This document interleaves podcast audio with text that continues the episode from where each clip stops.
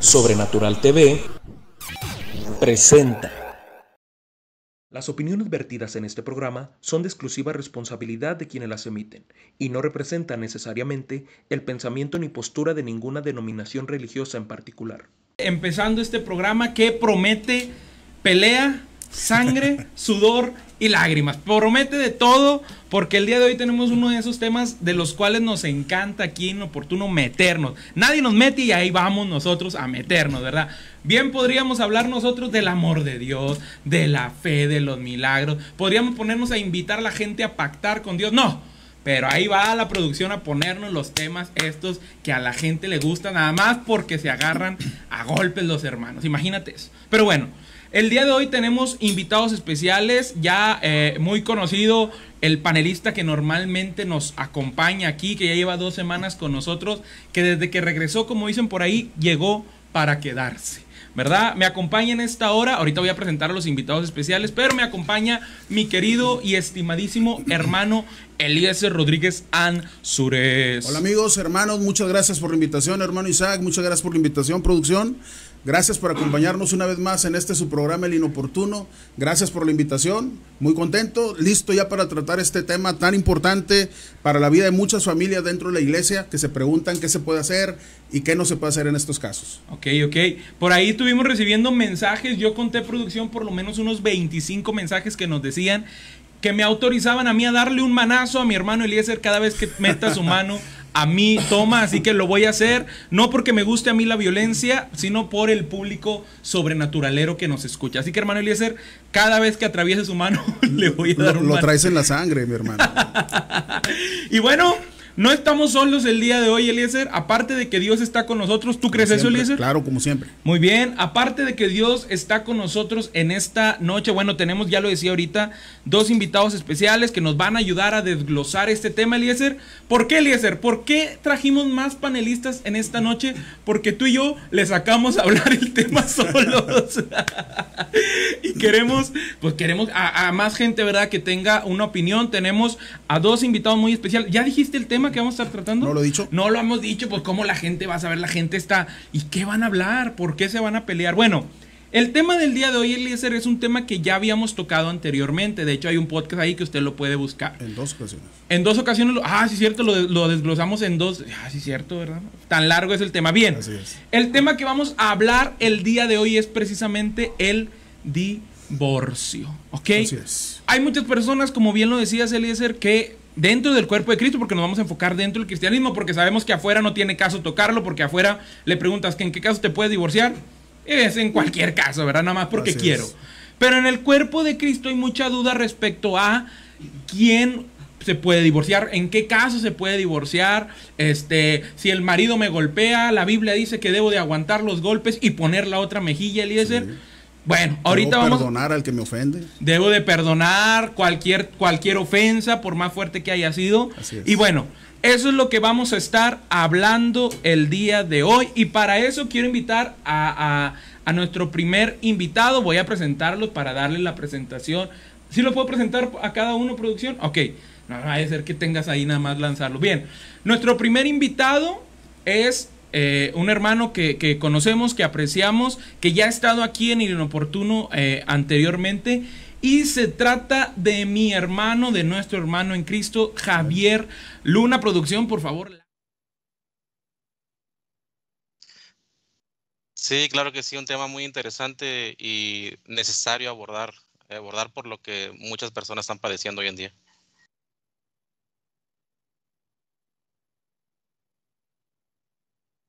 ¿Verdad? Ah, Es que el hermano Eliezer ya lo cuento dentro aquí en la casa, ¿verdad? De hecho ya tiene su habitación aquí al lado del estudio donde grabamos aquí, duerme todos los domingos para llegar temprano los días lunes, ¿verdad? Y bueno, nuestra segunda invitada es, es, es una licenciada que también es cristiana, ¿verdad? Es mi amiga. Yo le dije ayer que ya me sentía más seguro, Eliezer, en el hablar aquí libremente porque ya tengo una amiga Muy abogada, ¿verdad? Y eso es, es importantísimo porque ya uno no sabe. Es mi amiga, la licenciada Lili Vázquez, por favor, lánzamela ahí también, producción. Al parecer trae muchas cosas que comentar el día de hoy. Pero bueno, vamos a comenzar, hermanos.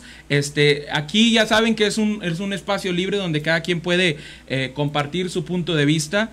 Y la primer, hermano, el punto eh, principal que queremos entrar en esta parte, bueno, de entrada. ¿Qué es el divorcio? ¿Cómo podríamos definir el divorcio de acuerdo a la Biblia, de acuerdo a un significado? Y ahorita me interesaría mucho que nuestra hermana, eh, nuestra amiga Lili, bueno, pues nos dijera del lado del punto de vista legal. Hermano Eliezer, empezamos. ¿Qué Ah, es qué el caray. divorcio? Bueno, primeramente un saludo, hermano Javier, hermana Liliana, Dios les bendiga. Los saludo. Este, amén, Dios te bendiga, amén. hermano. Pues el divorcio es la disolución del contrato matrimonial del matrimonio. Eso en, a grandes rasgos, eso es lo que es el divorcio. Sencillo de explicar. Es cuando el, el- el matrimonio se termina. ¿sí? Hay diferentes causales en la Biblia para poder llegar a ese punto en el que el matrimonio se disuelva, pero muchas veces las causales bíblicas no coinciden con las causales legales que hay en cada país. En este caso, Liliana nos podría ayudar más para poder conocer cuáles son las causales legales, eh, civiles que hay en, nuestro país, pero muchas veces esas causales civiles no corresponden con, la, con las causales que son bíblicas, y ahí es do- donde hay un choque y es donde es importante que nosotros aprendamos a distinguir cuáles son unas, cuáles son otras y sobre cuáles debemos nosotros de, basarnos. Ok, hermano Javier, de acuerdo ahí un enfoque que usted tenga, si quiere meterse de una vez, entramos al, al tema bíblico, al contexto bíblico, ¿qué, ¿cómo podríamos definir el divorcio? Sí, mira, pues el divorcio consiste en la lamentable división de dos personas que estaban eh, legalmente unidas y también por la iglesia a separarse, porque los problemas, las circunstancias, este, le- les hace parecer que ya no hay eh, futuro juntos. Entonces toman esa triste decisión, este, que desde un punto de vista bíblico, pues también eh, no es el plan ni la voluntad de Dios para ningún matrimonio. Pero bueno, muchas veces pareciera ser que las circunstancias sobrepasan eh, la, la fortaleza o, el amor o las herramientas que el matrimonio tiene a la mano y pareciera ser la, la salida. Entonces, este, pues es simplemente la, la separación eh, de, de ese contrato. Me, me llama la atención que el hermano eh, eh, utiliza la palabra lamentable, sepa- es la lamentable separación de dos personas, ajá, sí, Eh, ahorita vamos a entrar un poquito, un poquito a esa parte. Lili, pues platícanos tú desde el punto de vista legal, ¿qué es que considera un divorcio o, o- o qué abarca la palabra divorcio desde el punto de vista legal? Bueno, miren, este, a partir de ciertas fechas, ahorita se las menciono, la Suprema Corte de Justicia nos va regulando. Entonces, ahorita que pasemos a la de las causales, yo les voy explicando un poco de esto. El divorcio, pues obviamente es la disolución del- de los cónyuges, que deja a los cónyuges en aptitud de contraer con otro, ¿verdad? Si lo requieren. Si no, bueno, así quedan en, en, en ese estado, ¿no? Ok, ok, ok. Ahí está, digamos, la definición desde el punto de vista legal. Ahora, no podemos, eh, sabemos que este programa principalmente va dirigido al, al cuerpo cristiano, ¿no? A- al, al público cristiano, por así decirlo. Hoy en día hay muchas personas, y eso lo pude ver ahora que, que estuvimos compartiendo la, la publicación acerca de este tema. Veíamos, hermano Eliezer, hermano Javier, eh, Lili, que hay muchas personas que no saben y piensan, tienen dentro de su concepción de pensamiento que ninguna, bajo ninguna circunstancia se pueden divorciar. Que el divorcio incluso podría sonar o podía entrar dentro del apartado de pecados delante de Dios. Hermano Javier, ¿qué nos puede decir a esto? ¿Entra el divorcio en todos los casos dentro del apartado de pecados? Mira, el, el divorcio es un tema muy, muy interesante y, y tuve tiempo de, bueno, de buscar las, las bases bíblicas que hablan sobre ello. Lo primero que quiero comentar es que eh, la propia pregunta del divorcio eh, eh, se la preguntaron a Jesús los fariseos y se la hicieron con un propósito de tentarle. Lo podemos ver en Mateo capítulo 5. Eh, me llama la atención también que el libro de Mateo, Marcos y Lucas, los tres mencionan las palabras de Jesús acerca del, abor- del, divorcio, perdón. Este, y la postura de Jesús es, es muy clara. Frases muy conocidas como que lo que Dios unió no lo separa el hombre, que reflejan la importancia de esta institución, la importancia de- del matrimonio, no como un, este, un plan y propósito humano, sino como un plan y propósito divino, así lo estableció Dios desde el principio, dejará el hombre a su padre, a su madre y se unirá a su mujer. Entonces hay un llamado divino a quienes participamos de esa bendición hermosa del matrimonio y hay que verlo como tal, hay que valorarlo como tal. Este, y una de esas causales que menciona Jesús, los fariseos le preguntaron este, eh, por qué Moisés dio causa de divorcio. Eh, y era una, era una causal muy amplia, definitivamente en aquel tiempo se acostumbraba que por cualquier motivo eh, el hombre dejara a su esposa simplemente dándole una carta. Pero Jesús dejó muy claro que esa, esa indicación la había dado Moisés por la dureza de vuestro corazón. Entonces ahí comienza Jesús a, corregir esa ley, a, poner la verdadera ley ante los ojos de Dios y diciendo que eh, eh, todo aquel que está buscando cómo salirse de ese contrato, todo aquel que está buscando eh, las, las, excepciones a la regla, pues realmente va en contra de la voluntad. Entonces podríamos... Entonces, y, Menciona, y menciona que uno de los motivos es dice claramente, ah, eh, pero yo os digo que el que repudia a su mujer, estoy leyendo Mateo 5:32, a no ser por causa de fornicación, hace que ella adultere, y el que se casa con repudiada comete adulterio. Entonces ahí pareciera que está mencionando una de las posibles eh, eh, causas de un, de un divorcio que es por motivo de fornicación tanto de él como de, como de ella. Eliezer, eh... sí, me parece muy interesante lo que el hermano Javier nos está comentando. Si me permites, hermano Javier, me gustaría leer el pasaje bíblico eh, completo. Yo creo que nos da tiempo para hacerlo, para que nos quede más claro lo que el hermano nos acaba de explicar. Mateo 19, capítulo 3 al verso 10. Mateo 19, verso 3 al verso 10. Entonces vinieron a él, a Jesús, los fariseos, tentándole, como dice el hermano, y diciéndole, ¿es lícito al hombre repudiar a su mujer por cualquier causa? Es decir, divorciarse de su mujer, dejarla legalmente por cualquier causa. Notemos aquí que la, pregunta que ellos hacen es por cualquier causa. Correcto. Jesús dice, él respondiendo en el verso 4 le dijo, ¿no habéis leído que el que los hizo al principio, varón y hembra, los hizo? Y dijo, por esto el hombre dejará padre y madre y se unirá a su mujer y los dos serán una sola carne. Así que no son llamas dos, sino una sola carne. Por tanto, lo que Dios juntó no lo separe el hombre. Le dijeron, ¿por qué pues mandó Moisés dar carta de divorcio y repudiarla? Él les dijo, por la dureza de vuestro corazón, Moisés os permitió repudiar a vuestras mujeres, mas al principio, es decir, en la voluntad de Dios, cuando creó el matrimonio, porque el matrimonio es una institución divina, creada por Dios, no por ninguna iglesia ni por ningún gobierno, mas al principio no fue así. Y yo os digo que cualquiera que repudia a su mujer, salvo por causa de fornicación, y se casa con otra, adultera, y el que se casa con la repudiada, adultera. Le dijeron sus discípulos, si es así la condición del hombre con su mujer, no conviene casarse. Esto es... Claro, sintieron, sintieron el peso de la ley de Jesús. Ese, querían ellos buscar una salida, pero eh, Jesús estaba cerrando esa posibilidad con una declaración contundente a no ser por causa de fornicación. Todo lo demás que antes acostumbraban a, que porque algo no me gustó, que porque no me entendí, porque estoy batallando, porque tengo problemas, eh, dificultades, no nos entendemos, eso. Eh, sí, y esta palabra que usa el Señor Jesús cuando dice salvo por causa de fornicación es una palabra que en griego se puede traducir como por, salvo por causa de inmoralidad sexual. Nosotros sabemos lo que es la fornicación. La fornicación, pues, es cuando dos personas que no están casadas mantienen relaciones sexuales. Pero esta palabra el Señor Jesús la usó, la palabra en griego porneia, la utilizó en lugar de usar la palabra que corresponde a adulterio, porque esta palabra implica cualquier tipo de inmoralidad sexual. Cuando le preguntan al Señor Jesús los fariseos, es lícito al hombre repudiar a su mujer por cualquier causa, como decía el hermano Javier, porque antes se divorciaban por cualquier cosa. El Señor Jesús le dice, no, por cualquier causa no. Es lícito repudiarla, salvo por causa de fornicación. Y repito, esta palabra fornicación en griego significa por inmoralidad sexual. Ahora, las inmoralidades sexuales a las que hace mención aquí esta palabra son muchas. Estamos hablando, obviamente, el adulterio, estamos hablando eh, la sodomía, estamos hablando el incesto, estamos hablando incluso la sofilia, el bestialismo, cualquier tipo de actividad sexual inmoral entra dentro de esta palabra. Entonces, entonces, lo que se está diciendo, porque el hermano Javier decía algo muy interesante, decía ahorita que se estaba buscando como que la excepción, ¿no? Que bien lo acabas de decir, en el pasaje viene claro que no es la voluntad de Dios, dice, pues no, al principio no era así, ¿verdad? Pero por la dureza de vuestro corazón.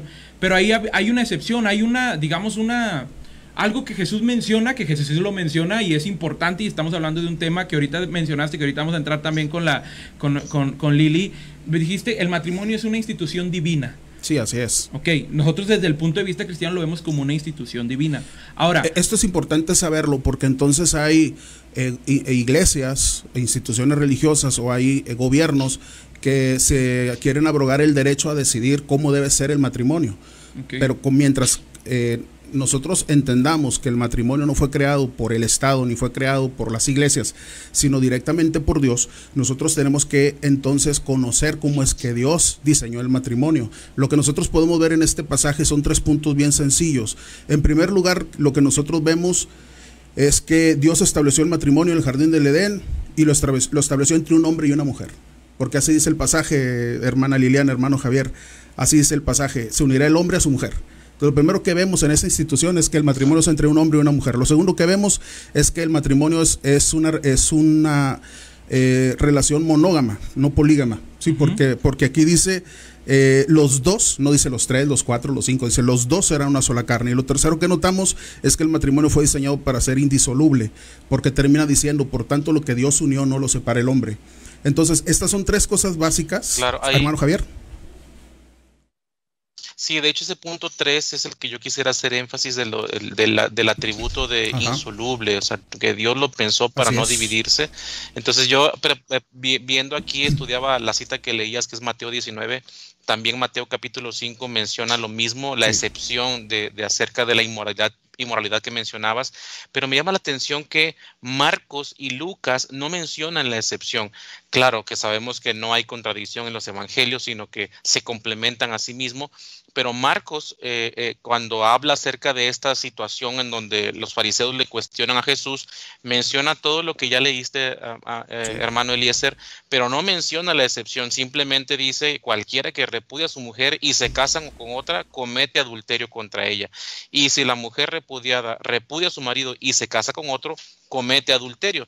Entonces, y Lucas 16 simplemente es mucho más breve, el doctor Lucas, siendo un estudiado en su tiempo, él simplemente dijo todo el que repudia a su mujer y se casa con otra adultera y el que se casa con la repudiada del marido también adultera. Entonces, e, esto lo, complementaba yo con un video que veía de un, de un pastor español en donde él decía, claro, interpretamos que hay la excepción de la inmoralidad, que bien menciona eh, Mateo, pero es una excepción que no debemos utilizar, es una excepción eh, como decir, eh, estás en una enfermedad terminal, pero pues, si te amputamos un brazo y una pierna, pues hay posibilidad de que vivas. Entonces, es una excepción que no va a traer eh, algo bueno con ella. Es una excepción que aún así no está pensada dentro del plan de Dios. Y, y, esa, ese pensamiento lo que, lo que está diciendo hermano Javier déjeme ver si lo entiendo para la audiencia eh, es sería la última opción se tendría que ser la, la última opción dentro de, de las posibilidades que tengamos que buscar o que se tenga que buscar como matrimonio Exactamente, entonces, el momento de que alguien considera o piensa la posibilidad de divorcio, tenemos que dejar claro eh, este, lo sagrado, lo importante y el propósito de Dios para los matrimonios y sostenernos y agarrarnos de esa verdad porque ahí es donde hay bendición. A mí me interesa mucho saber, eh, yo platicaba con Lili eh, antes de, del programa el día de ayer y ella me comentaba, eh, pues obviamente ella ha tenido experiencias de tratar casos, obviamente por la confidencialidad, no va a mencionar nombres ni mucho menos, ¿verdad? Pero ella me mencionaba, ha habido casos de gente cristiana y yo creo que eso es lo que nos debemos de enfocar el día de hoy. Porque te acuerdas, hermano Eliezer, que el día, la, vez pasada que hablamos del, del matrimonio, personas nos mandaron mensajes diciendo, describiéndonos su situación. Si mi marido me hace esto, me hace esto, me hace esto, hace esto, ha hecho esto, ha hecho esto, ¿qué hago? ¿Me puedo divorciar o no? Entonces, eh, hermana Liri, no sé si nos puedas ahí este, compartir alguna experiencia desde tu, desde tu carrera profesional, de lo que tú ejerces, este, que para, bueno, nuestra hermana es, abogada, este, pues trata ese tipo de situaciones, se dedica incluso a, divorcios pues diversos, ¿verdad? Tanto complicados como sencillos. No sé si nos puedes compartir alguna de esas situaciones que te ha tocado vivir, de hasta dónde puede llegar una persona creyendo que esta excepción no existe, por ejemplo. Sí, mira, este tema es muy amplio. Este es demasiado amplio porque tal vez voy a tratar de resumirlo un poco. Para poder ingresar en las causales del divorcio, ahorita ya no existen.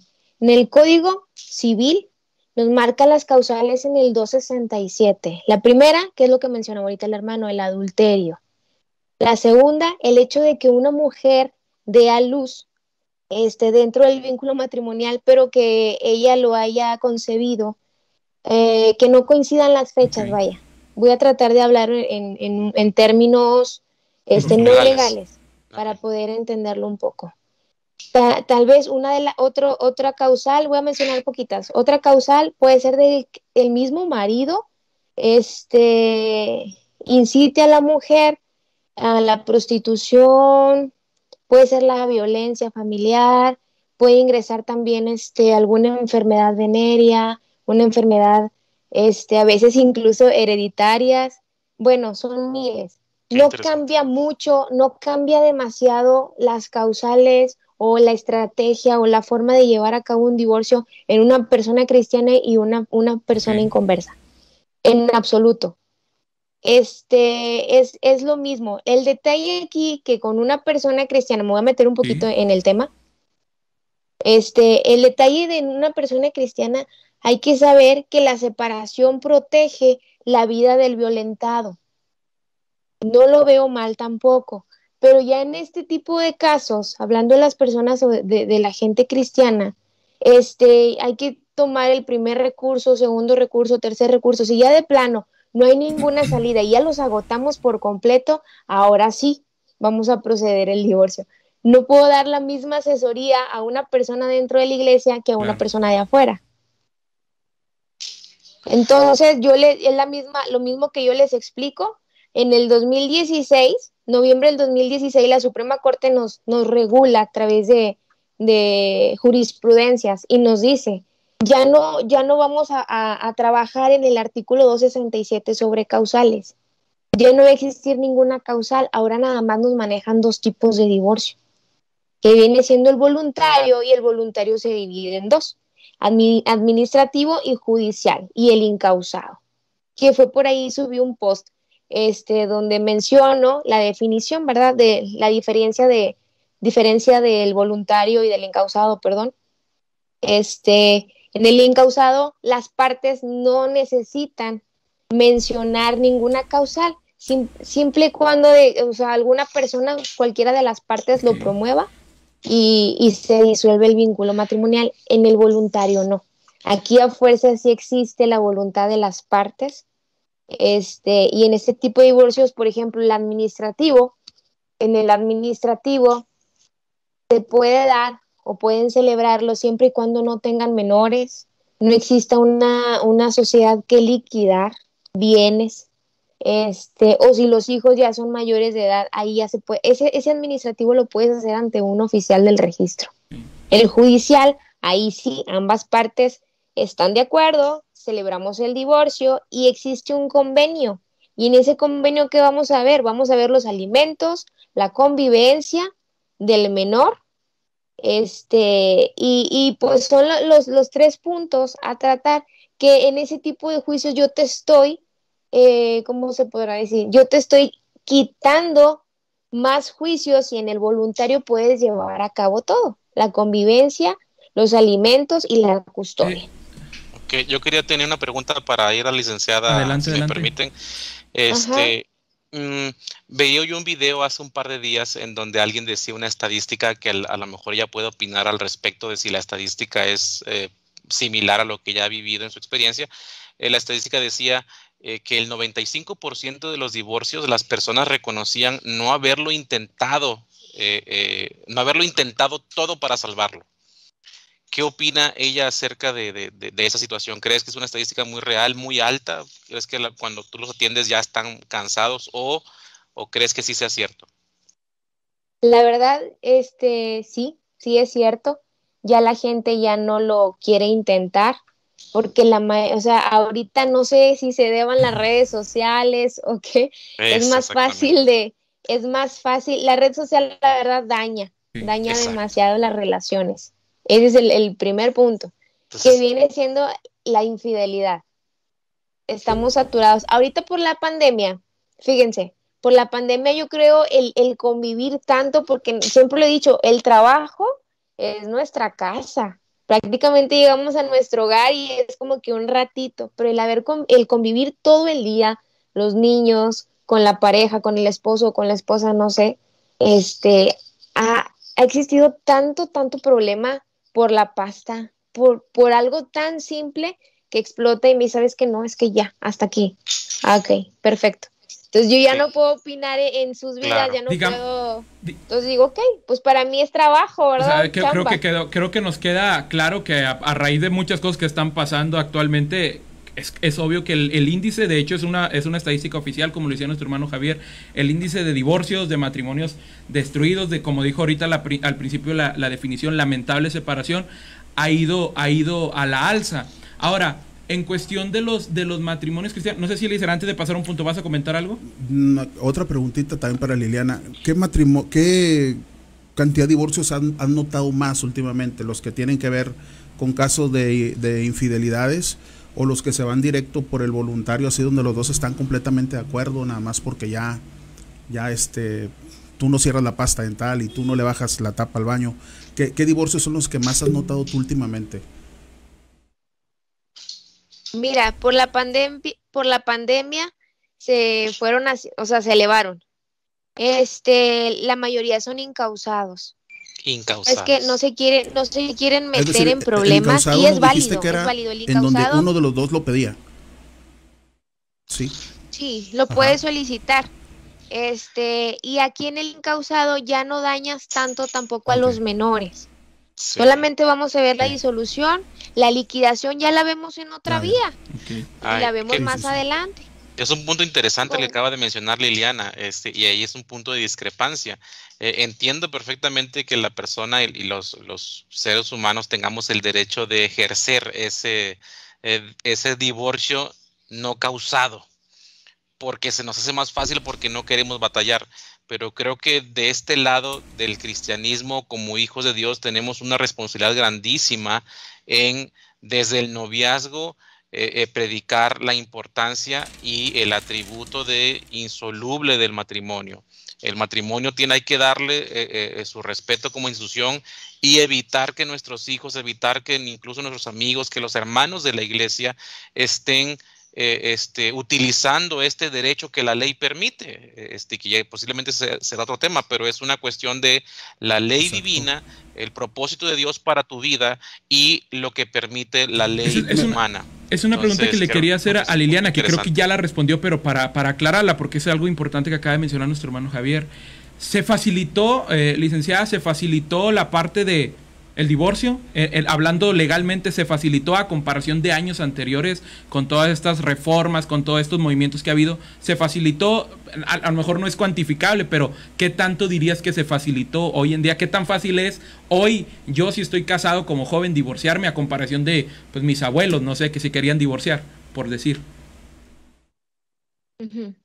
Mira, aquí, fíjate, es, es, es algo bien importante desde el 2016 se regula el incausado, pero hacia atrás existía el divorcio, este, ay, se me fue la onda, sobre las causales de divorcios, tenías que manejarlas todas. Es el divorcio necesario.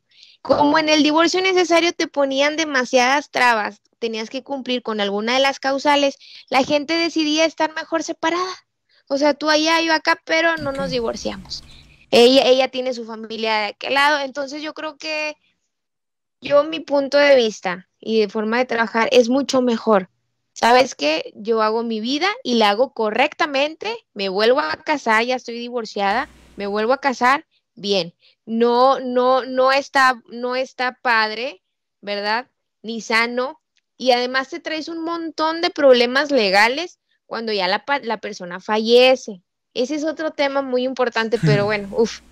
Este, el no en ese, en ese entonces, como no se divorciaban porque eh, era demasiada traba, la señora hace su familia, el esposo hace su familia. Y cuando mueren, cuando fallecen, ándale, ahí es donde se dan de topes con la liquidación conyugal. Entonces, no es como llevar todo en orden. Sí, sí, sí. Entonces, pero fíjate que, que la, lo que platica la licenciada, este, Liliana. Nombre, eh, Liliana, Iris Liliana, Iris Liliana, perdóname, este, eh, eh, refleja a lo mejor lo que los discípulos decían. Si esa es la condición del hombre con su mujer, no conviene casarse. Creo que es importante retomar que cuando uno toma la decisión de casarse, debe hacerlo bajo este criterio de que el propósito de Dios nunca va a ser llegar a acuerdos, eh, eh, llámese en buenos términos, llámese este, permitidos por la ley, eh, que no tengas tú en tu mente la posibilidad de que, mira, en cualquier momento puedo terminar por la paz. Eso es algo que insisto, la ley humana permite, pero no es el propósito de Dios.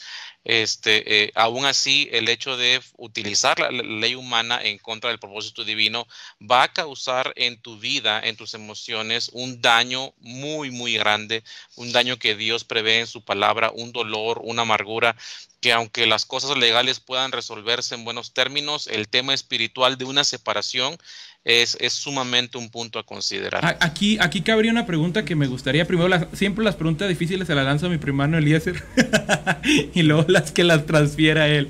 Hermano Eliezer, hasta, hasta, dice nuestro hermano Javier, y yo comparto esa opinión, no si tú, tú nos dirás, debe ser la última instancia. Yo quiero suponer, y casi estoy seguro que sí, que, que, la licenciada Liliana también. No, bueno, por motivos de trabajo, a lo mejor ella pues dice, pues yo tengo trabajo, pero no creo que esté padre estar viendo personas destrozadas, ¿verdad? Viniendo casi acá eh, a separarse, ¿no? Pero, hermano, no sé si tú compartes esa opinión de entrada, pero la pregunta sería, y se la lanzo aquí a, todos nuestros invitados, a nuestros panelistas, ¿hasta cuándo, es, ¿hasta cuándo es que decimos ya llegué a esa última instancia? O sea, porque esa es seguramente la pregunta que muchas personas están haciendo ahorita. Bueno, ok, dicen que, que sea la última opción, pero ¿cuándo puedo saber que ya estoy en esa última opción? ¿Cuándo diríamos hasta aquí, hermano Eliezer? Y eres un experto en mandarme las preguntas difíciles, yo soy un experto en tomar el bat y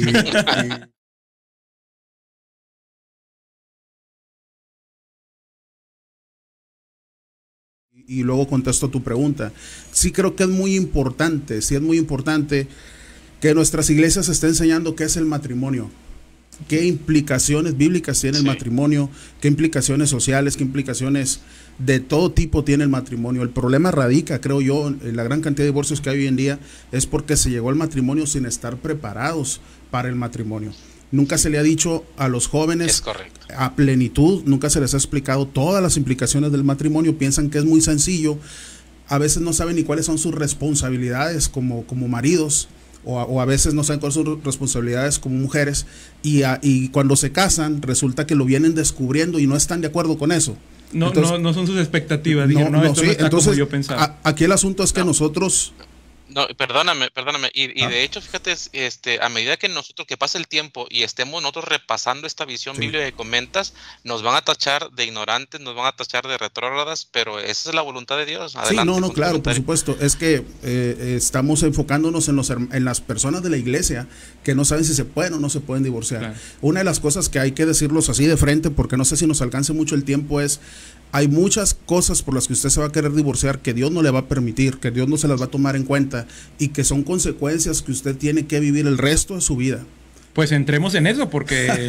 son consecuencias que va a tener que vivir el resto de su vida porque decidió mal con qué persona casarse, porque nunca se fue usted a ver cuáles eran los requisitos que el Señor establecía para que una persona pudiera unirse en matrimonio. Quiero no sé, voy a tener que brincar muchas cosas, pero un, requisito principal que el Señor establece para que un hijo de Dios contraiga matrimonio es casarse con una persona que ha nacido de nuevo. La palabra de Dios dice, no te unas en yugo desigual y la palabra de Dios no autoriza que un una persona que ha nacido nuevo en Cristo Jesús, que conoce el Evangelio, que sirve al Señor, contraiga matrimonio o tenga comunión matrimonial con una persona que no ha aceptado a Cristo como su Señor y como su Salvador. Que es parte de las consecuencias que decías ahorita. Si alguien se casa voluntariamente con alguien no nacido de nuevo, y le va mal, por así decirlo, para resumirlo. Y, es muy sencillo porque el que es nacido de nuevo produce ciertos frutos porque tiene el Espíritu Santo y el que no es nacido de nuevo, no tiene el Espíritu Santo, nunca va a poder producir los frutos del Espíritu Santo.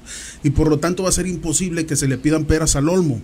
Va a ser imposible que una mujer pida que su marido tenga cierto tipo de comportamiento, cierto tipo de actitudes, cierto fruto que no va a poder dar porque esa persona nunca nació de nuevo. Entonces, las consecuencias de eso, esa persona que se casó con una persona que nunca nació de nuevo, que no conoce a Cristo, las va a tener que padecer toda la vida. ¿Por qué? Porque el matrimonio, la voluntad de Dios en el matrimonio es que el matrimonio sea para toda la vida. Pero entonces ahí entramos a mi pregunta, Eliezer, antes de que le, va, le avientes la pelota al hermano Javier. ¿Hasta cuándo entonces? Porque vamos a suponer, vamos a suponer, voy a poner, yo me voy a poner ahorita en plan acá Contreras, ¿verdad? Como casi no me pongo. El plano Steve, correcto. Vamos a suponer, ok, pues yo decidí mal. Sí, sí, soy, soy, hombre, ¿verdad? O sea, yo decidí mal, me casé con alguien de, de, que no era nacido de nuevo, la regué, me equivoqué, correcto.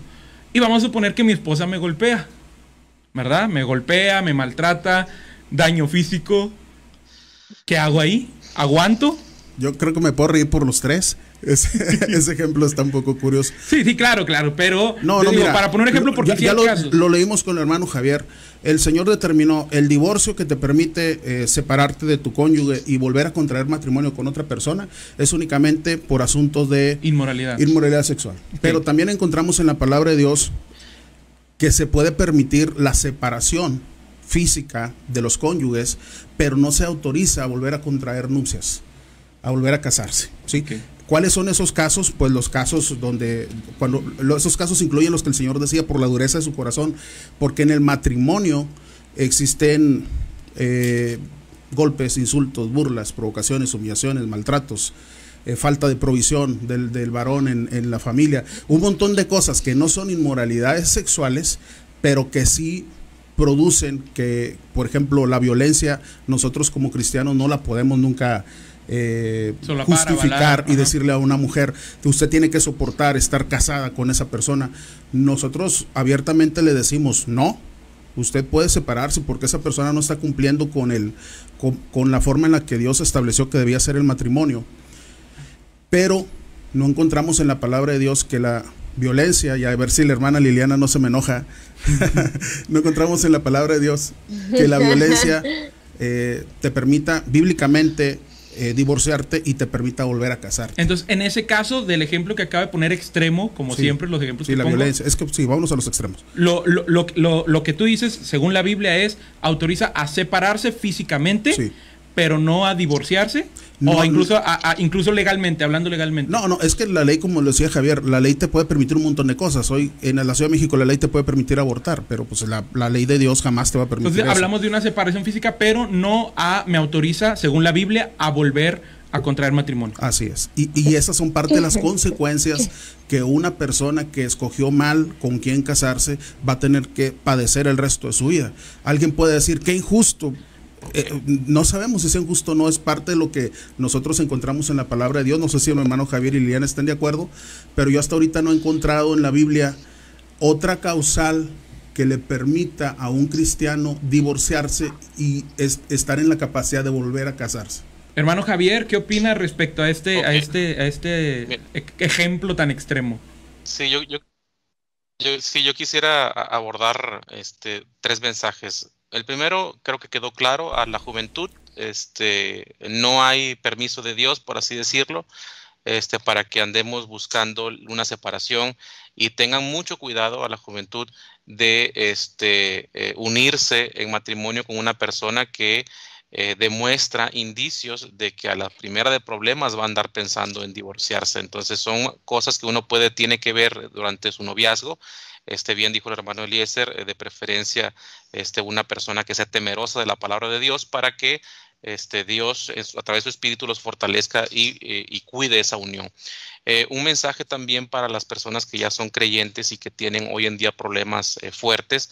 No, de verdad no pretendo ser insensibles, este, estoy al tanto de las eh, dificultades y del dolor que matrimonios cristianos pueden estar pasando en este momento, golpes, insultos, este, abusos y una variedad muy vergonzosa de, situaciones que pueden estar pasando, no solamente infidelidades, el mensaje para ellos es que eh, la misericordia de Dios, tenemos un Dios todopoderoso que da fortalezas al que no tiene ninguna y que si cualquiera de nosotros toma la decisión consciente de someter nuestra vida a la palabra, someter nuestra vida a la voluntad de Dios y luchar por nuestro matrimonio, que es el llamado y es la recomendación que yo hago en esta noche, cualquiera que sea tu situación, dolor o amargura, si tú buscas en Dios fortaleza, si tú eh, con, con, ruego, con oración, eh, también buscas ayuda, claro que sí, buscas consejería, claro que sí, este, te recomiendo eh, libros también, eh, por ejemplo, el de A prueba de fuego, un libro que yo aquí tengo en la casa y, que está muy, muy recomendable, muy, muy interesante sobre cómo ir este, eh, tomando actitudes para con tu cónyuge conforme al propósito de Dios.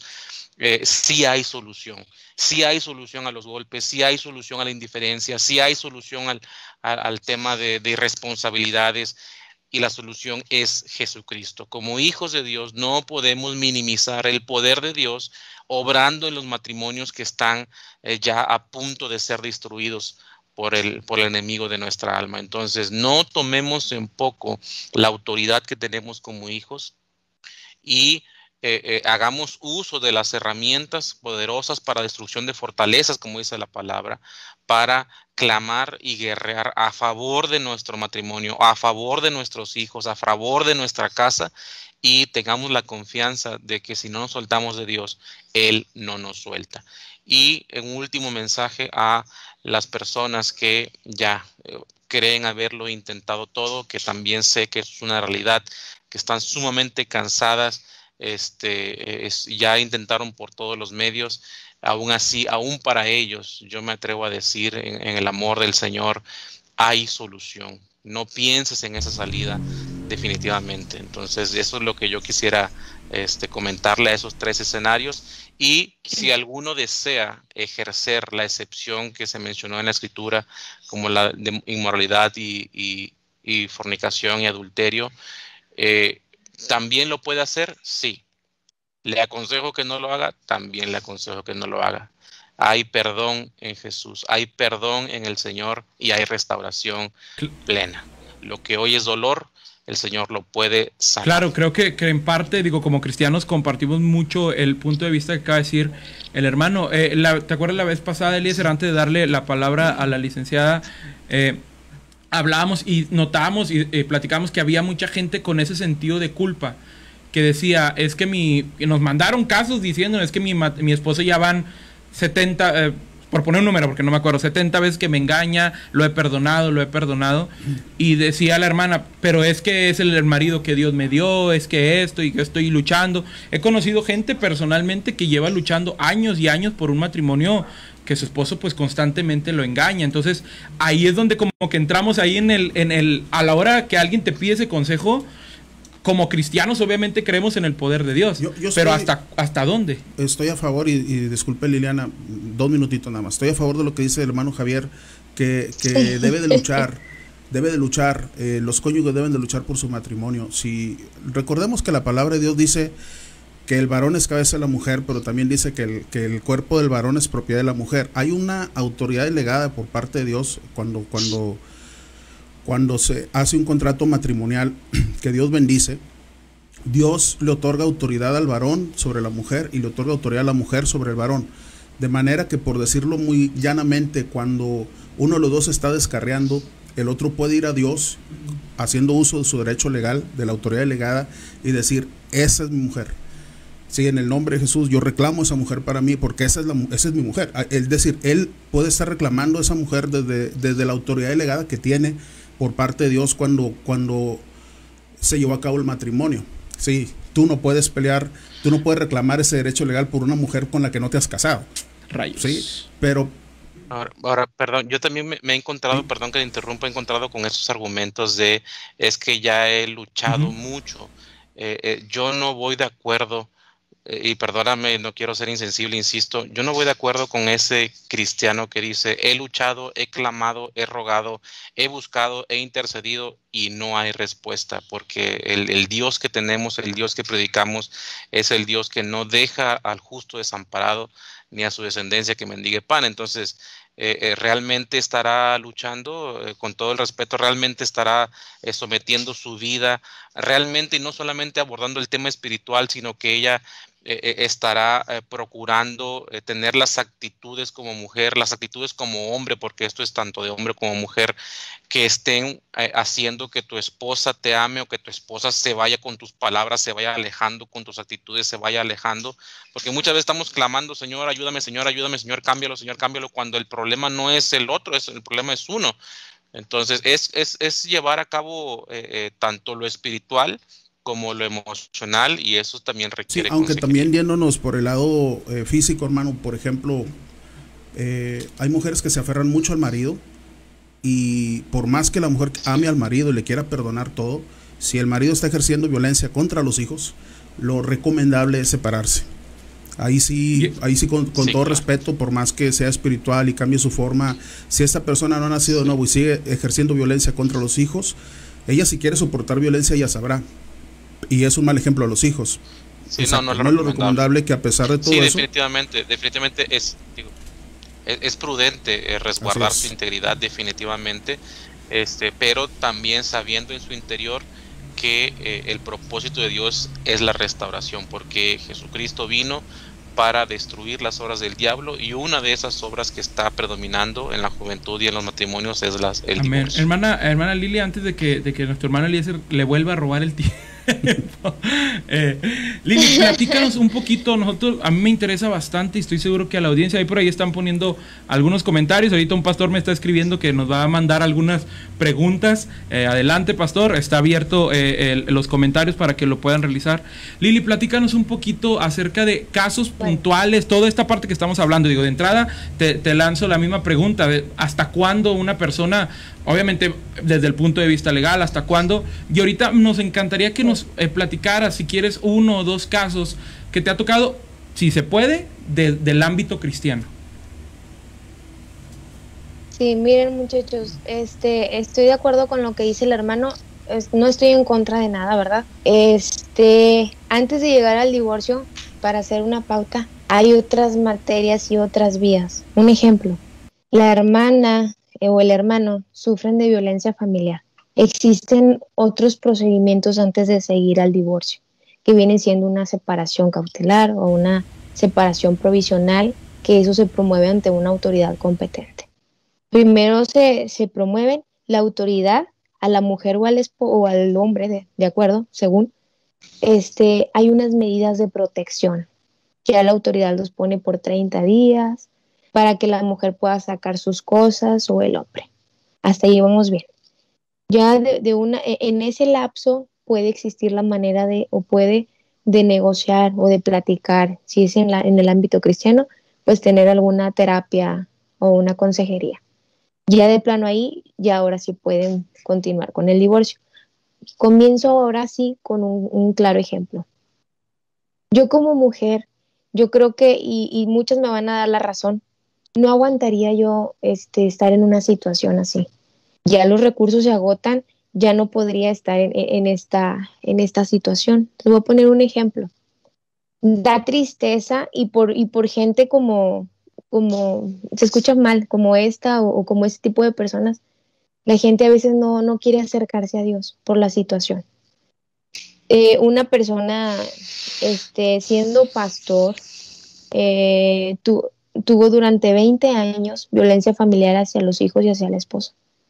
Entonces la esposa no teniendo familiares, este, era muy complicado para ella el poder desprenderse, ese desprendimiento.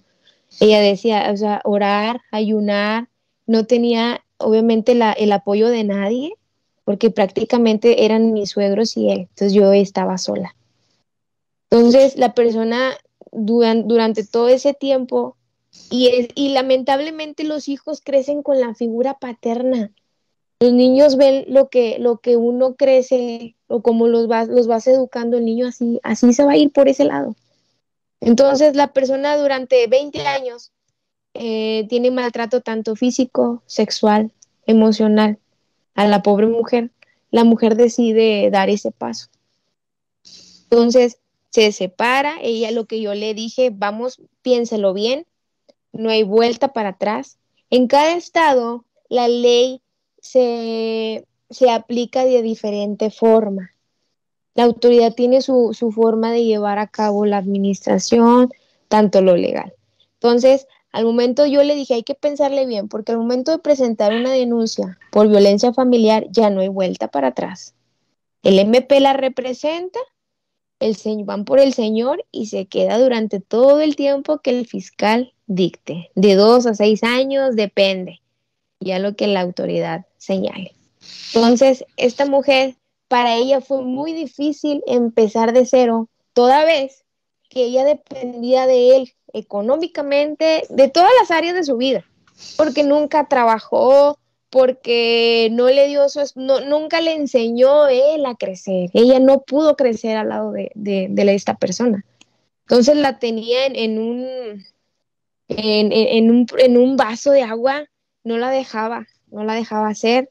Este, y, y, ella al momento de desprenderse o de, de salirse de, de, esa casa, porque la persona tampoco le ofrecía nada, ¿verdad?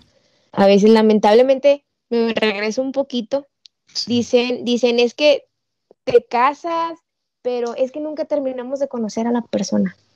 No sabes qué es lo que te vas a topar en cinco años, en diez años, en veinte años.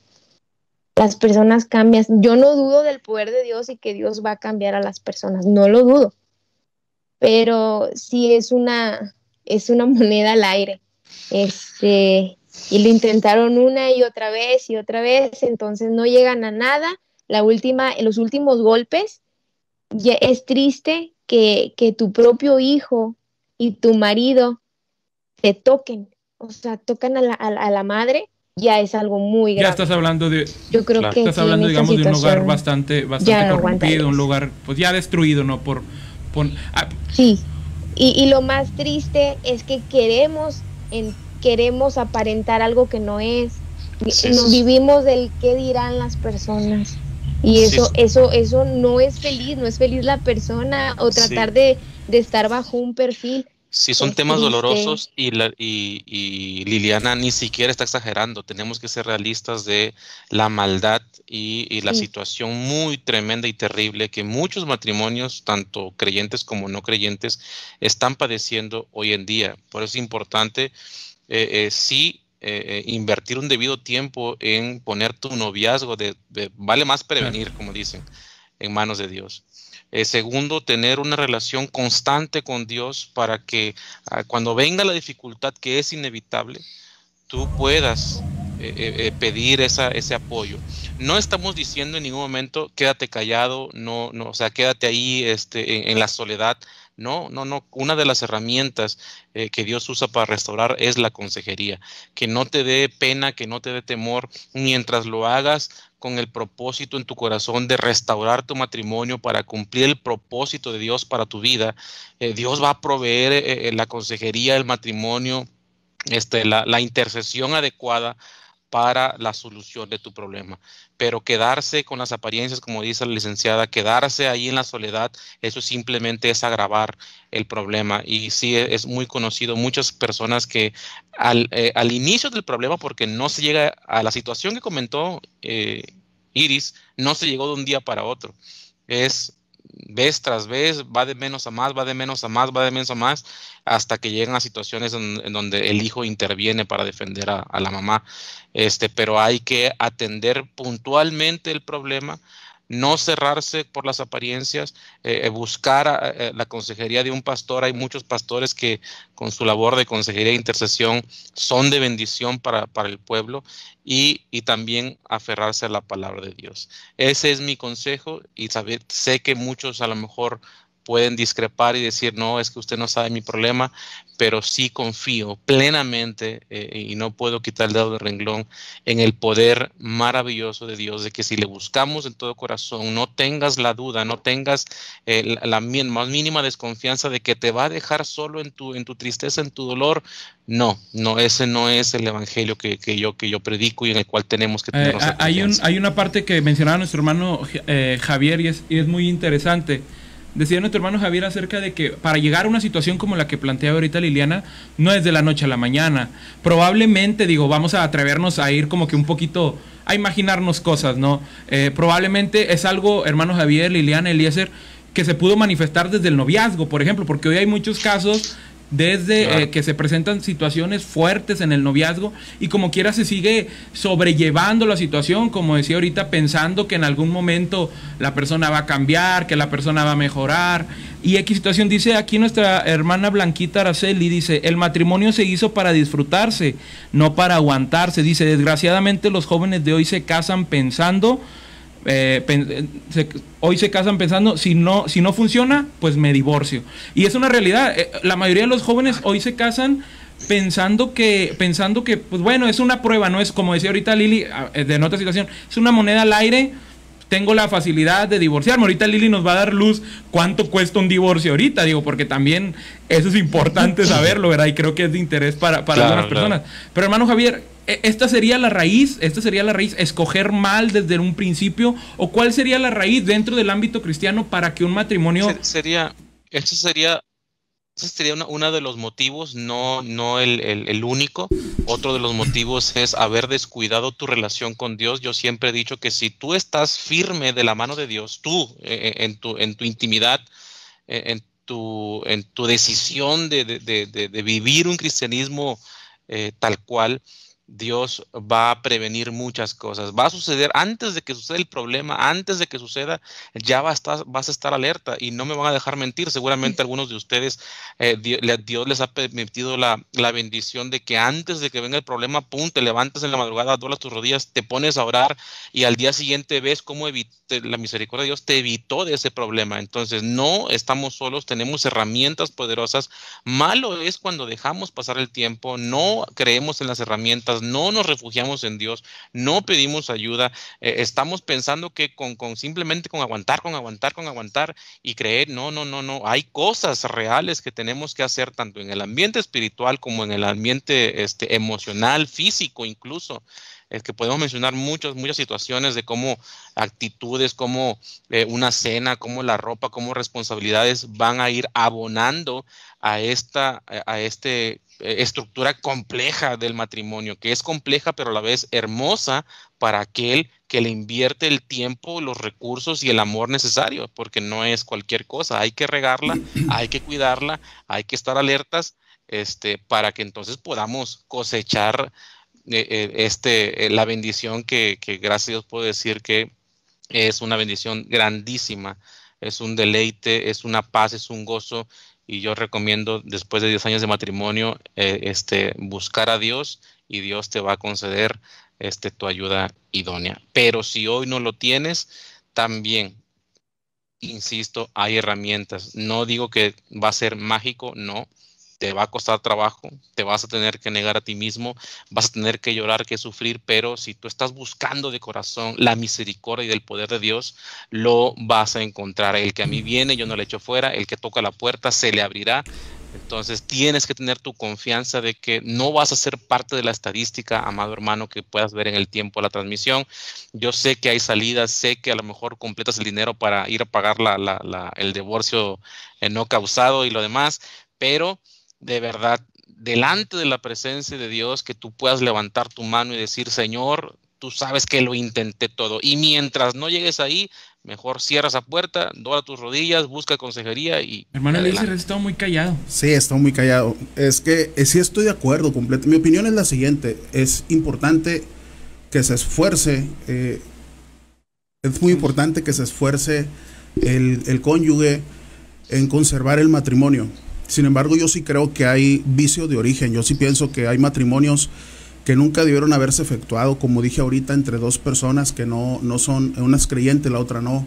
Y entonces, eso ya trae problemas de origen en el matrimonio que es muy difícil poder solventar cuando la persona que no es creyente decide no aceptar a Cristo nunca.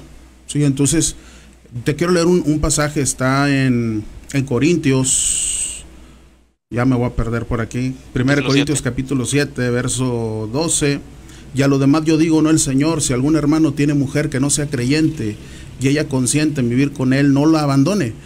Y si una mujer tiene marido que no sea creyente y él consiente en vivir con ella, no lo abandone. Es decir, en cuanto, en cuanto sea parte del creyente, que no dé el primer paso de abandonarlo. Es lo que está diciendo el apóstol Pablo. Dice, porque el marido incrédulo es santificado en la mujer y la mujer incrédula en el marido, pues de otra manera vuestros hijos serían inmundos, mientras que ahora, porque uno de los dos es creyente, son santos. Pero si el incrédulo se separa, aquí dice el apóstol, dice, sepárese pues no está el hermano o la hermana sujeto a servidumbre en semejante caso, sino que a paz nos llamó el Señor. Es decir, va a haber casos, va a haber casos. Yo, yo entiendo que la mujer puede amar al marido y que luche y que ore y que vaya al extremo, pero cuando la otra persona definitivamente no quiere nada con Dios, ya no quiere nada con, la hermana, con el hermano, yo, yo también considero no es sano que esté aferrado en esos casos a, algo, pues. Eh, yo, yo, aquí, aquí la palabra dice sepárese, porque usted no está sujeto a servidumbre, a esclavitud en ese tipo de casos. Entonces, también eh, yo concuerdo, hermano Javier, luchar hasta el final, luchar hasta el final, pero también, eh, yo considero que el divorcio sea el primer paso que se va a dar, pero sí también creo que debe pedirle mucho a Dios dirección para que sepa cuál es el momento adecuado, porque tampoco puede estar toda la vida sujeta a servidumbre de ese tipo, en donde el hombre va y viene y va y se mete con otras mujeres y regresa y hace lo que le da la gana y luego se vuelve a ir. Es, ese tipo de casos no son... Eh, no son honestos, no son morales siquiera. No son morales, no dan buen testimonio. Entonces, yo, quisiera, quisiera, perdón, retomar ese versículo que leíste. Dice, pero si el incrédulo se separa, sepárese, pues no está el hermano o la hermana sujeto a servidumbre en semejante caso, sino que a paz nos llamó a Dios. La palabra en este caso es clarísima para el incrédulo y Pablo lo trata como tal. El que se separa es el incrédulo. Si él en su incredulidad en su ignorancia, perdóneme la expresión, toma la decisión, ah, entonces en ese caso sí entra el, motivo justificado de que el hermano, el creyente, el hijo de Dios diga, bueno, pues si él tomó la decisión y ahora unimos al tema legal de donde la ley lo permite, entonces ya no es un tema de que haya faltado el hijo, de que haya faltado el creyente, pero la Biblia sí lo trata como incrédulo. En su incredulidad él tomó una decisión equivocada.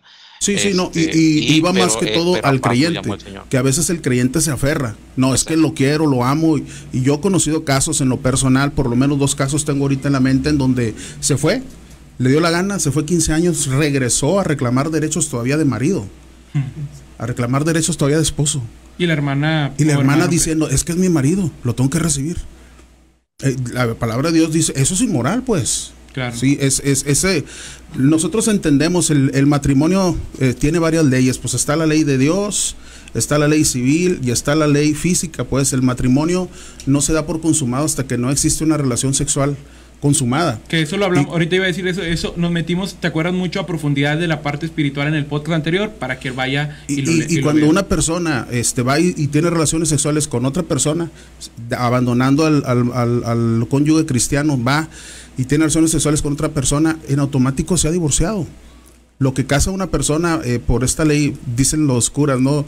La ley de Dios, la ley de los hombres y la ley de la carne. Lo que, lo que los casa es la, la unión conyugal. Y cuando uno de los dos va y tiene relaciones con otra persona y quiere regresar todavía como si todavía estuviera casado, nosotros tenemos que decirle, usted ya no está casado. Y Pablo es lo que es, hasta es inmoral. Así, es que nunca me divorcié legalmente, nunca fui con un abogado, nunca fui a un, juzgado para que me separaran. Pues sí, pero usted en la práctica ya se divorció, ya se separó. Y entonces en esos casos el cónyuge no está sujeto a, la esclavitud, al, al yugo pues matrimonial con esa persona. Así es. Ahora, eh, vamos, a ir, vamos a ir cerrando puntos para no dejar tantas ideas ahí al aire. Aquí están comentando algunos, déjenme leer algunos comentarios. Dice ahí, coincido completamente que si un matrimonio está en problemas es porque uno de los dos está fuera o muy alejado de Dios, porque si los dos están bajo la cobertura de Dios, difícilmente el matrimonio se vería afectado a grados obviamente de divorcio, ¿verdad? Porque sabemos que problemas va a haber, ¿verdad? Este, pero a, grado de divorcio dice acá también. Quizá muchas veces se llega a un grado mayor de violencia, hablando de que ahorita seguramente cuando nuestra eh, eh, la licenciada Liliana comentaba este caso, quizás a veces llega a ese grado de violencia porque en los primeros indicios no se hace nada. Quizá empieza con un grito, ofensas, prohibiciones, celos, etcétera, y lo vemos normal o lo justificamos, como ahorita decías, no, bueno, es que es la persona, yo tengo que luchar Después se levanta la mano y no prestamos atención, dice el comentario, y queremos rescatar nuestro matrimonio hasta que ya es un grado muy avanzado y, pues ya se llega a instancias pues mucho más complejas, ¿no? Que pues, nuestro, eh, eh, la licenciada Lilia nos podrá dar mucha, mucha más luz de qué e, situación. Eso ocurre muchas veces. En el machismo mexicano se tenía la idea de que el marido podía pegarle a la mujer y la mujer tenía que aguantar. se tenía, porque es la verdad, hermanos, en el machismo mexicano esto era, esto era una, una creencia popular, que el marido podía gritarle, mangonear, humillar a la mujer y la mujer tenía que soportar. Y hay muchos cristianos que todavía tienen esa idea. Por eso es muy importante Claro, no, no es, no, no es recomendable. De hecho, e, e, es, bueno aconsejar a la juventud y a los matrimonios jóvenes que ante los primeros indicios de violencia, ante los primeros indicios, indicios de gritos, este, no son cosas que agraden a Dios, son cosas de la carne. Este, la, la, la ira, los enojos, los celos, son manifestaciones de la carne, conforme a lo que dice la Escritura. Entonces, ahí son señales de alarma que no deben pasar por alto y deben llevar esa relación a Dios y deben hablar con su cónyuge. Mira, eso es el reflejo de una falta de, acercamiento a Dios. Te está comenzando a dominar eh, la carne, te está comenzando a tomar controles este, y esto va a ir de mal en peor. Es una espiral de violencia, es una, una espiral de mentira. La carne va a tomar control y no en una semana, en el tiempo, en el tiempo, en el tiempo. Entonces, por eso es importante este, atender oportunamente y también, insisto, a quienes ya están en una situación lamentable de violencia, resguárdense, busquen su, su, eh, proteger su integridad física, la de sus hijos, este, busquen ayuda, busquen consejería este, y, busquen eh, la dirección de, Dios para atender ese problema.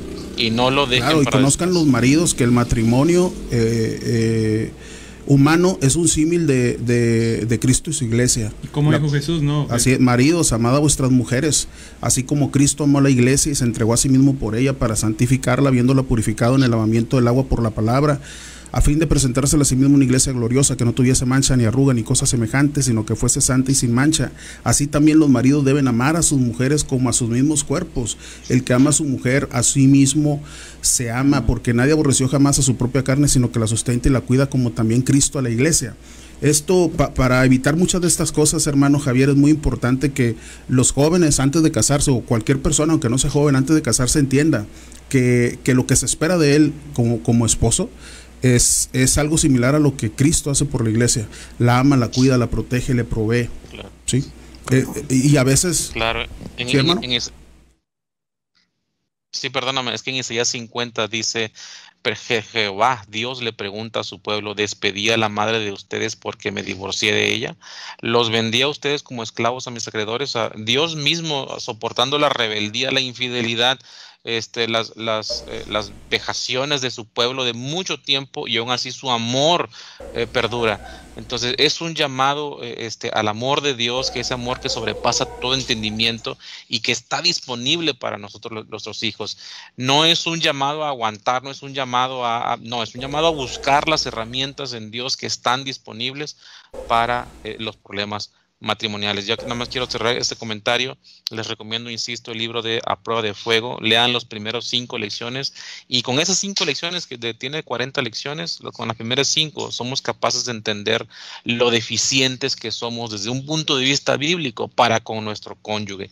Y así queremos que no vengan problemas, así queremos que no venga el maligno a querer tentarnos, a querer separarnos, cuando sí, como humanos, tenemos muchas, muchas deficiencias, pero para todo hay palabra, para todo hay consejería para Antes de, cerrar, porque quiero lanzarles una última pregunta a los tres, eh, ya para ir cerrando el tema, hablando ahorita de lo que decía nuestro hermano Javier, de recomendar un libro, aquí el pastor Alexander Hércules dice, le recomiendo una película que se llama The Prayer Room, este dice es muy recomendada, es eh, un pastor, eh, ajá, exactamente, nos, nos la está aquí recomendando, digo, para la gente porque es que, ah, y a esto va enfocada mi pregunta, ¿no? Hoy en día, desgraciadamente, porque es una desgracia que los índices de divorcio se han disparado, la violencia en hogares se ha disparado por todo este tema de la pandemia, porque estamos encerrados por muchas cosas, pero principalmente porque hay una falta de amor de Dios, una falta de temor de Dios.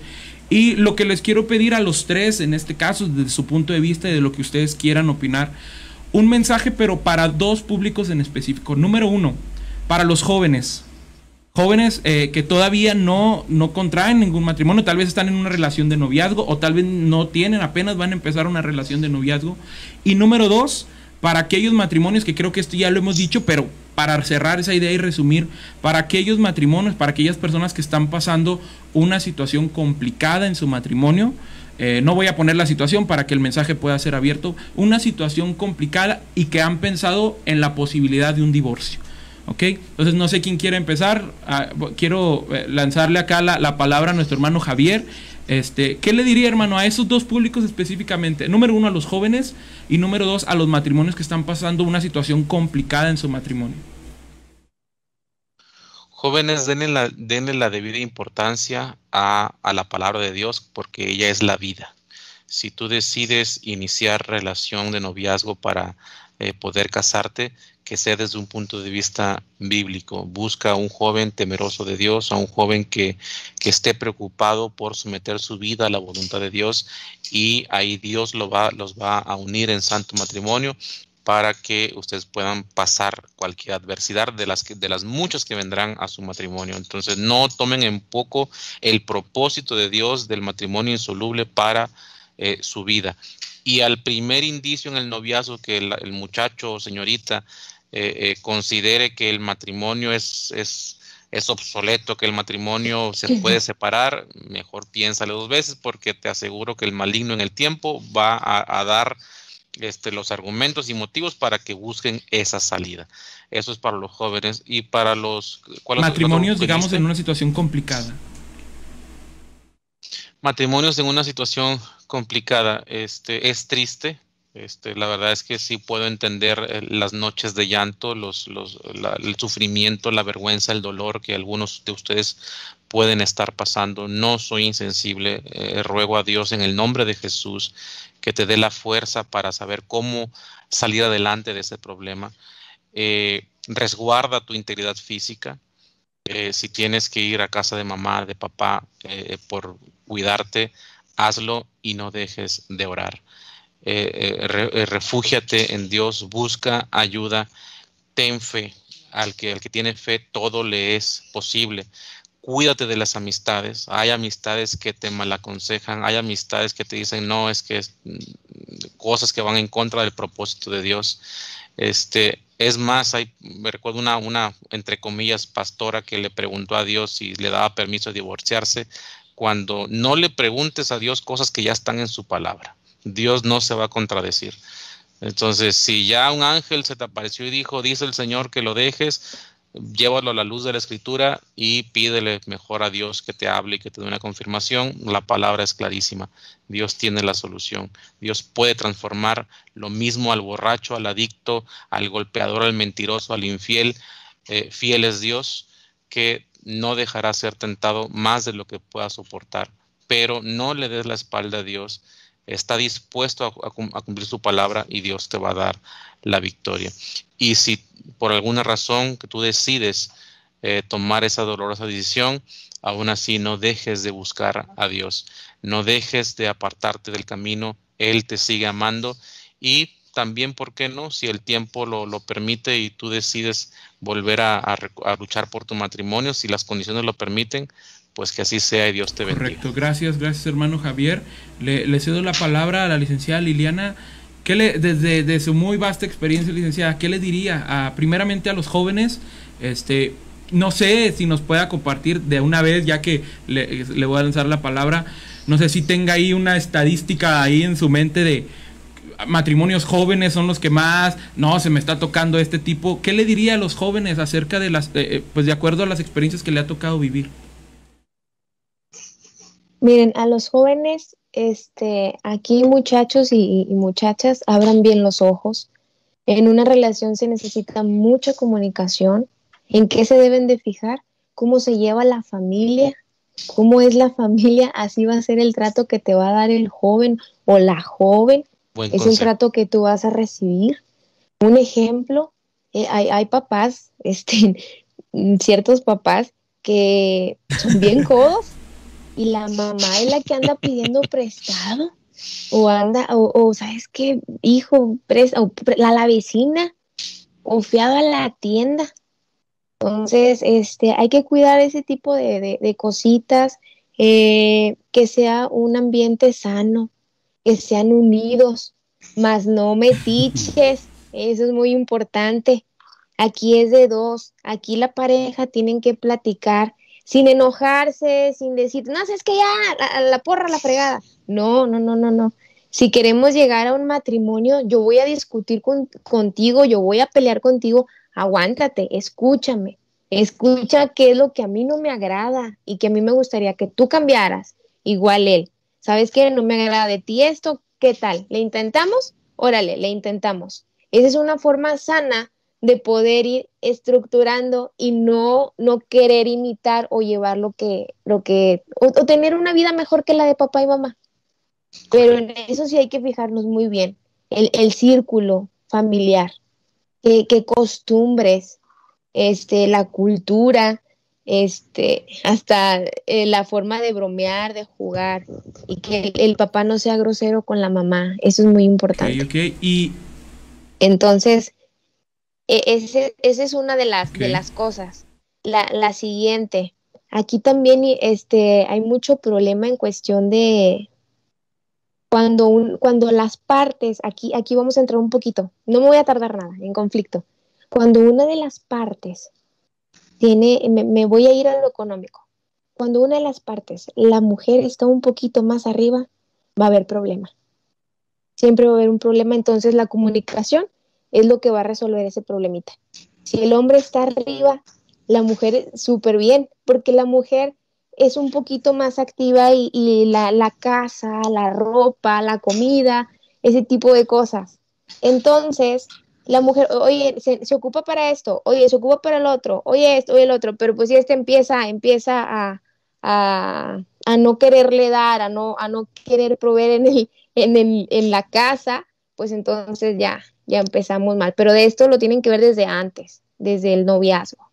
Un jaloneo, un empujón, un grito, este, incluso a veces jugando, puede ser. Se vale decir no en el matrimonio. Sí, se te viene la, la grosería o ya es como que, hey, para las antenitas. Me tocó ver este noviazgos de, de jovencitos cristianos eh, muy celosos, muy posesivos, este, con la abuelita, los amigos. Eso no es sano. O préstame el celular. O es más, ni te lo piden. Te lo agarran a ver cuál es tu contraseña. Eso tampoco es bueno. Andar este, revisando. Creo que ya es un claro indicio, ¿no? De que algo, algo va mal, o sea, algo va a terminar mal. Sí, ya. Sí, entonces hay que, hay que estar siempre alertas. Y si la persona no aguanta, por ejemplo, ¿sabes qué? Te voy a decir lo que a mí no me, no me, no me gusta y me gustaría que, fuera diferente. Si la persona no cede a eso, no, no le des para adelante. Así va a ser toda su vida, va a ser negativa, no va a querer platicar, no va a querer llevar paz en el noviazgo, entonces lo mejor es alejarte. Ok, En, en cuestión del matrimonio, este, mujeres u hombres, no se queden callados, busquen ayuda, ayuda profesional muchas de las veces, este, a veces decimos, no, pues es que me está perturbando y es todo espiritual. Sí, o sea, puede ser, pero también busca a alguien que, te pueda ayudar. Es cierto. Alguien especialista en eso. Este, yo les voy a dar aquí un, un, ejemplo. Hace tiempo, varios años, este, yo creo que muchos pasamos por la ansiedad, ¿no? Entonces lo veían como que espiritual y orar y orar. Este, este, ay, disculpen, era un cliente. Ya lo corté. ¿Ahí están? Sí, sí, sí. Ya, ya, corté la llamada. Ahí está, es que la hermana está trabajando, está trabajando. Es que es la hora, eh, es la hora, sí, es la hora en que empiezan a preguntarme. Este, no, no todo era este, Espiritual. espiritual. Ocupas platicar, ocupas Exacto. desahogarte, ocupas un abrazo, ocupas ese tipo de cositas, aunque sean bien mínimas. Es una parte del área, el área emocional que este- las personas tenemos, ¿no? O sea, es parte de eso. Sí, entonces eh, mi recomendación es acérquense a un especialista. Si ocupan asesoría legal, estoy a la orden, con todo gusto. Antes de a- tener un arranque, porque me regreso un poquito, al, al presentar una denuncia ya es muy difícil arreglar. Sí. Es muy difícil, es, es un delito muy grave y a veces la señora se arrepiente, no, es que no, oiga, es que si va a cambiar, mejor quiero quitar la denuncia y, y empieza, ¿no? Entonces ya, ya la autoridad te dice, no, señora, no, no, no, no. Es más, ni me interesa que esté en la audiencia, pues porque ella ya la representa a alguien. El, el MP no Entonces- se anda con cuentos. No, te hágase a un ladito, yo me la llevo sola y ya valió. Y para ellos, pues obviamente es una estrellita, ¿no? Es que ya me llevo a este y ahí lo tengo encerrado por, por cierto tiempo.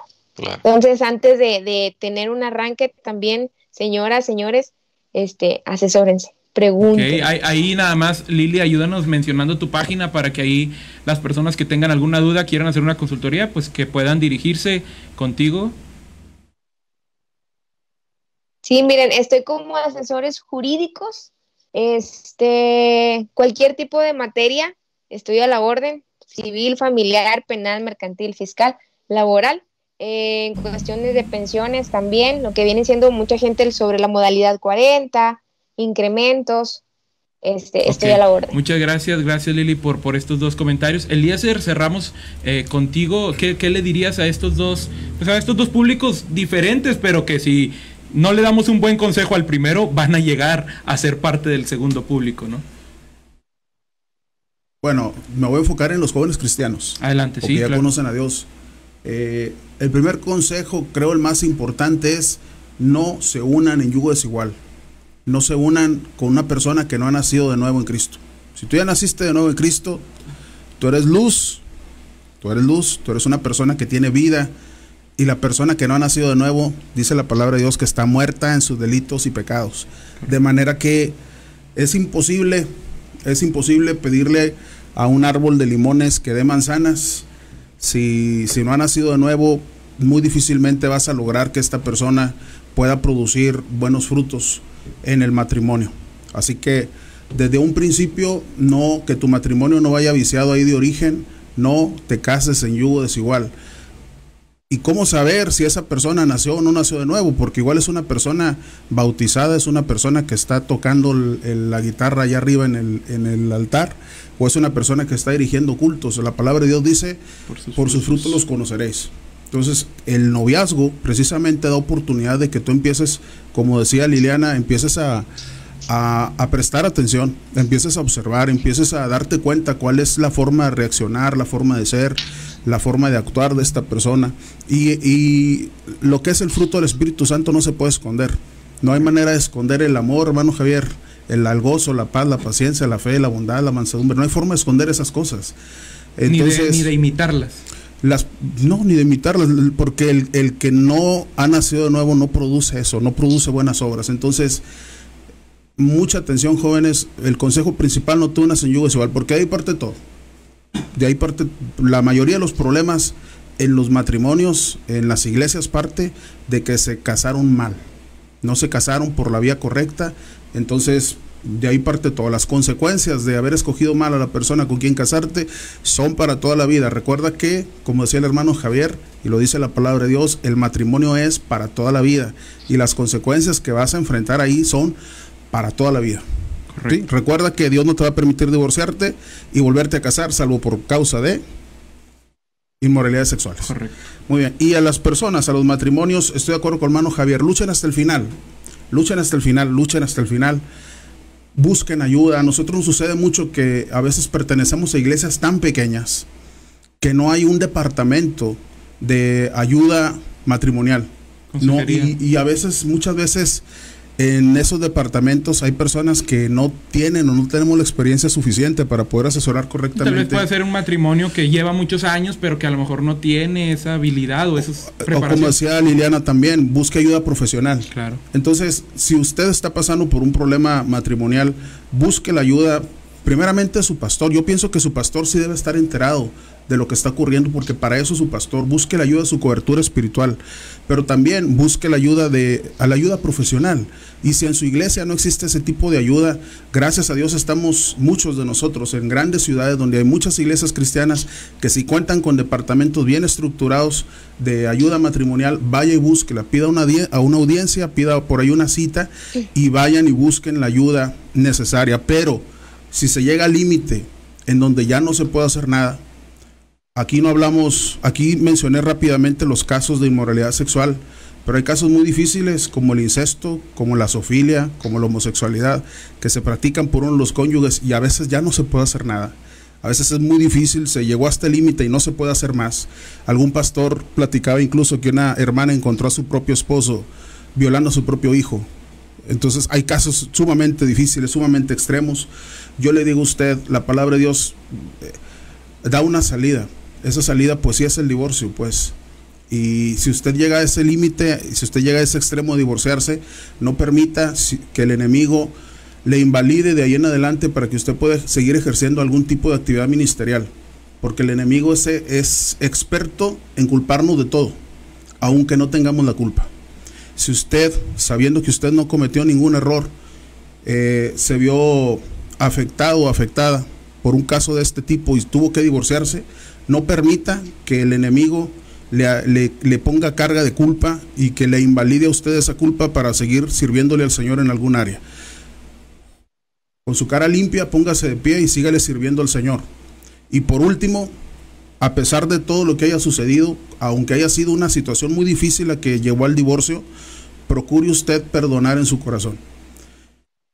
Quizás ese perdón eh, no implique que usted vuelva con la persona, pero sí perdone, porque la palabra de Dios dice que debemos de perdonar. Al Hijo de Dios no le es lícito tener un corazón lleno de amargura, lleno de dolor.